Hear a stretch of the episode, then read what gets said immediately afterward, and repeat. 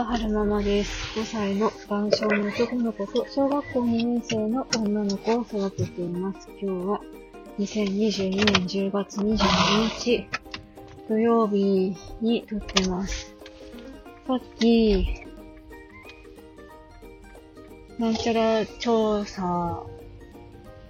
を記入、入力しながら作業配信みたいなのをさせてもらったんですけど、どんな調査だったかっていうと、お国からね、調査のご依頼があったんです。なんだったっけな、就業構造基本調査とかっていうのがあってですね。で、なんか、年、年に一回かな何年かに一回かななんかそういう国から調査みたいなのが届くことがあって、で、ちゃんと深く読んでなかったんですよね。調査だから、アンケートみたいなもので、うんと、なんていうのかな、答えなくてもよかったりするのかななんて勝手に思っちゃってたんですよね。で、なんですが、もう何回か、その、回収する方がうちにいらしてたみたいですし、なんか、うんと、回答してくださいよ、みたいな催促のハガキが届いてたから、さて、やるかと思って、えー、今日やっと時間が取れたから、実はね、回答期限が過ぎてたんですけど、うんと、入力してたんです。そしたら、結構、結構めんどくさくって、あなたが働き始めたのは何、いつからですかとか、あなたが、うんと、卒業、最終の、なんだろう。うんと、学歴？最終学歴はいつですか？とか、いつ卒業しましたか？とか、そんな、書く、そんなのをね、そんなことをね、えっ、と、入力しなきゃいけない場面があってですね、大学をいつ卒業したかとか覚えてないし、で、一番最初の、えー、一番最初に勤めた職場の、うんと、ん一番最初に勤めた職、仕事は、何年の何月ですかとか、今勤めてる職場は、1年間にどのぐらい働いてますかとか、就業日数はいどのぐらいですかとか、あと、今働いてる、勤めてる職場の総従業員数は何人ですかとか、え、わかんないんだけど、え、ちょっと調べないととか、結構あってで、年間の収入はいくらですかとか、え、覚えてないみたいな。そんな感じで、うんと、なんでしょうね。あれあれ、えっ、と、何でしたっけ？明細？給料明細をひっくり返して、で、うんと、多分、年末調整の時にいただいてる紙には、総、総就業日数とか、えー、年間の所得とか書かれてると思うんですけど、夫に渡してそのまんまになってるので、去年の返してもらってない気がするんですよね。そう、だから、すぐわからなかったので、毎月の明細ひっくり返して、で、うんと、月にどのぐらい何日働いてるかとか書いてるかなと思いきや、時給制だから、そう、勤務時間は書かれてるんですけど、就業日数は書かれてないので、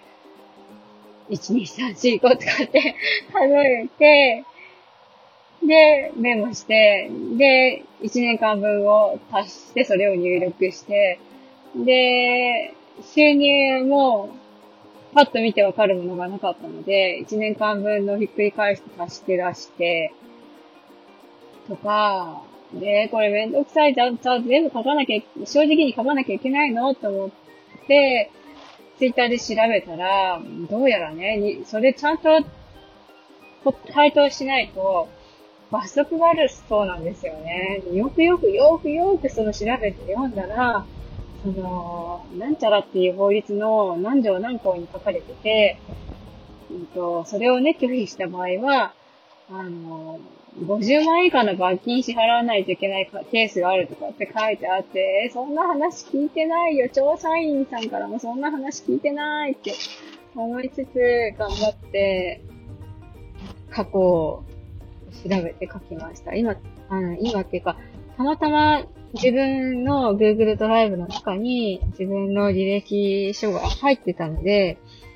それひっくり返して、えっと、私は今の職場に何年、平成何年に来たんだっけとか、何年のいつだっけとか、前の職場は何年の何月に辞めたんだっけとか、一番最初に勤めた職場は何年の何月に勤めたんだっけとか、そういうのを調べて書いてました。あと、育児はされてますかっていう項目のところに、1日何時間ぐらいか、あの、育児されてますか？って書いてたのがあって、一日どのぐらいやってるんだろうって、あの、起きてる時間も全て育児だからなと思って、全部こう、なんか、うんと、何時引く何時で時間足して、みたいな、そんなことをやってました。1時間、1時間かかりましたね、入力するのに。これ、私だけじゃなくて、二人分入ってたので、夫の分もやらないといけないんですよ。大変だーって思って。覚えてるかな前の会社にいつ勤めたとかって、私は記録してるからわかるけど、うちの夫そういうの記録してないから覚えてないんじゃないのかなって思うんですよね。で、あの、虚偽、虚偽？とか、と、嘘を書いたりとかしても罰則の対象になるって書いてあったんですよね。恐ろしやーって。で、これってなんかこう、回答することに対してメリットが、私の方にメリットがあるのかしらって思ったんですけど、どうやらね、粗品はいただけるらしいんですよ。ボールペンとか、うんと、ウェットティッシュとか。いらないと思って。ボールペンもウェットティッシュもいりませんって思うんですよね。まあ、お国に対しては、すごいメリットがあると思うんですよ。全国の就業行動基本調査だから、例えば、今、働いてる人が、どういう業種に働いてるのかとか、営業職が何パーセントだとか、うん、研究職が何パーセントだとか、小売業が何パーセントだとか、そういうのを多分出すんでしょうけども、なんか、なんか、なんか、うーんって思いましたね。もうちょっと なんだろう。罰則があるなら罰則があるよって大きく書いてほしかったし、あの、期限があるなら、期限があるよっていうのをもっとわかりやすいところに書いてほしかったっていうか、その、調査員さんから直接手渡しでもらったので、その時に、これはいついつまでに回答しなければいけないもので、回答の義務があるんですと。回答しない場合は罰則の対象になったりしますので、えー、期限内までに、あの、ご回答の方をよろしくお願いいたしますとか、そういうお話があれば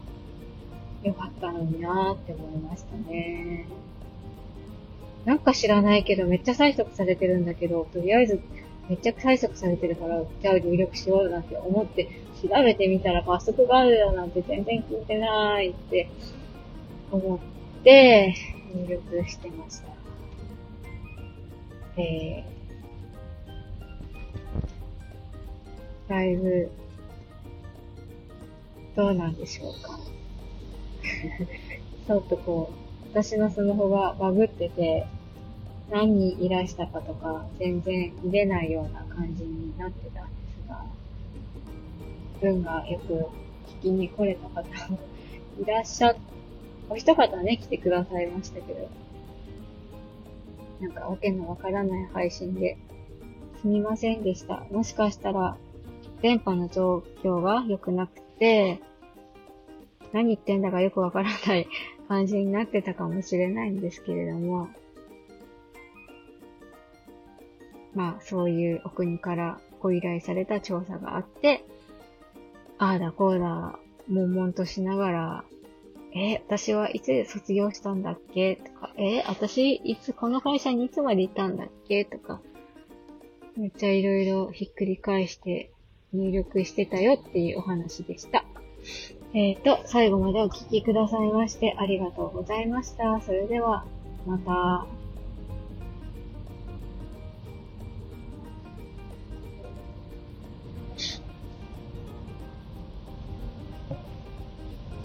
また別で終わらないので、終わらないので、止まれないので、もうちょっとお話ししたいなと思うんですけれども、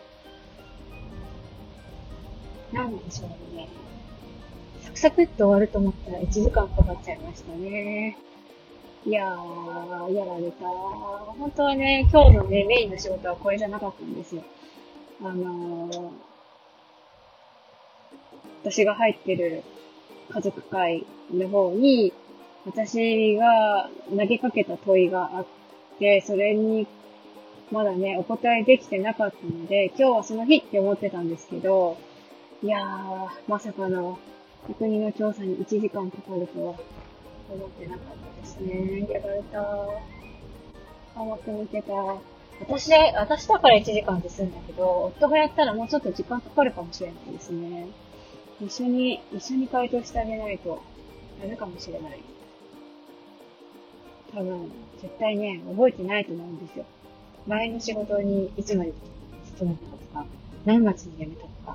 多分ね、覚えてないんじゃないかな。一番最初に勤めた会社が平成何年だったとか、平成何年の何月に入社したとか、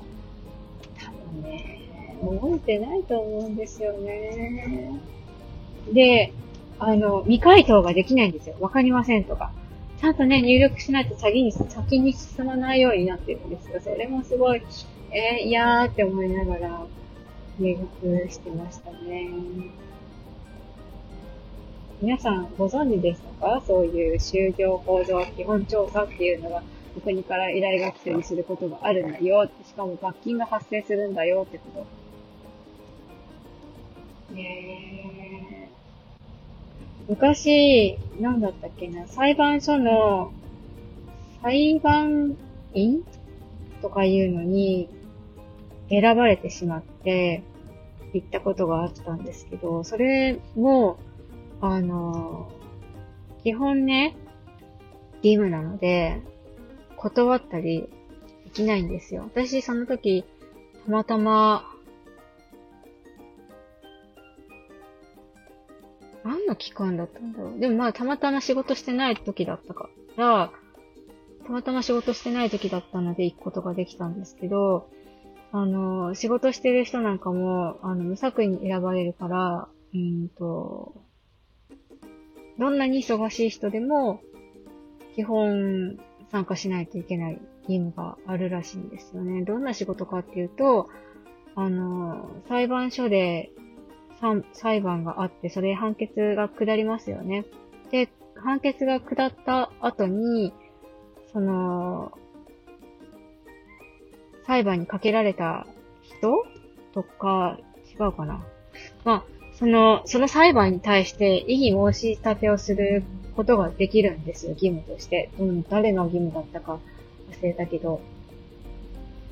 救急車だ。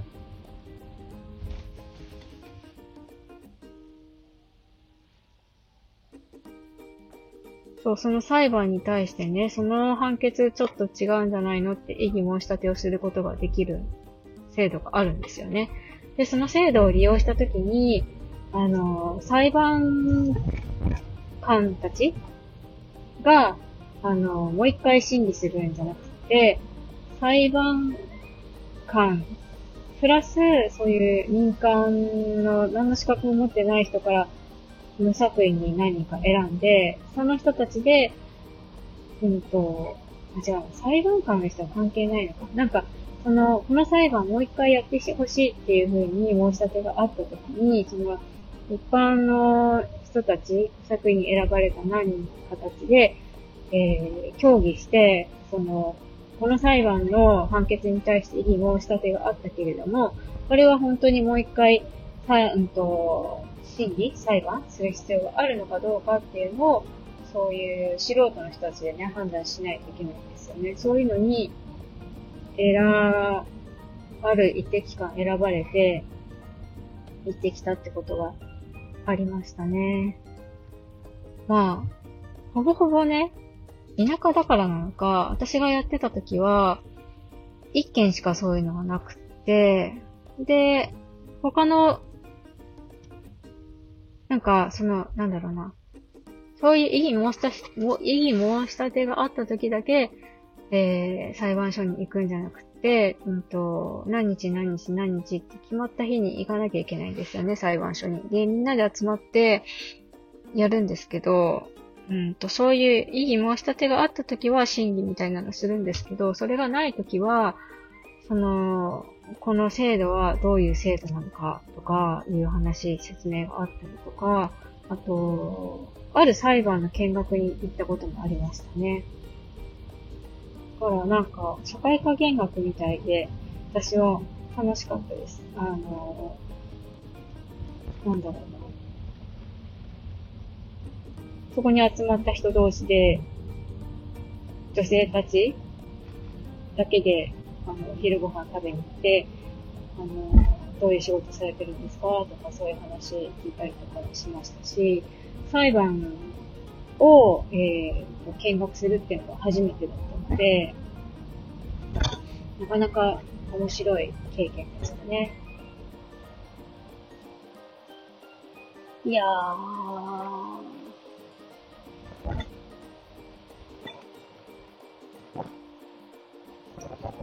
なんか、そ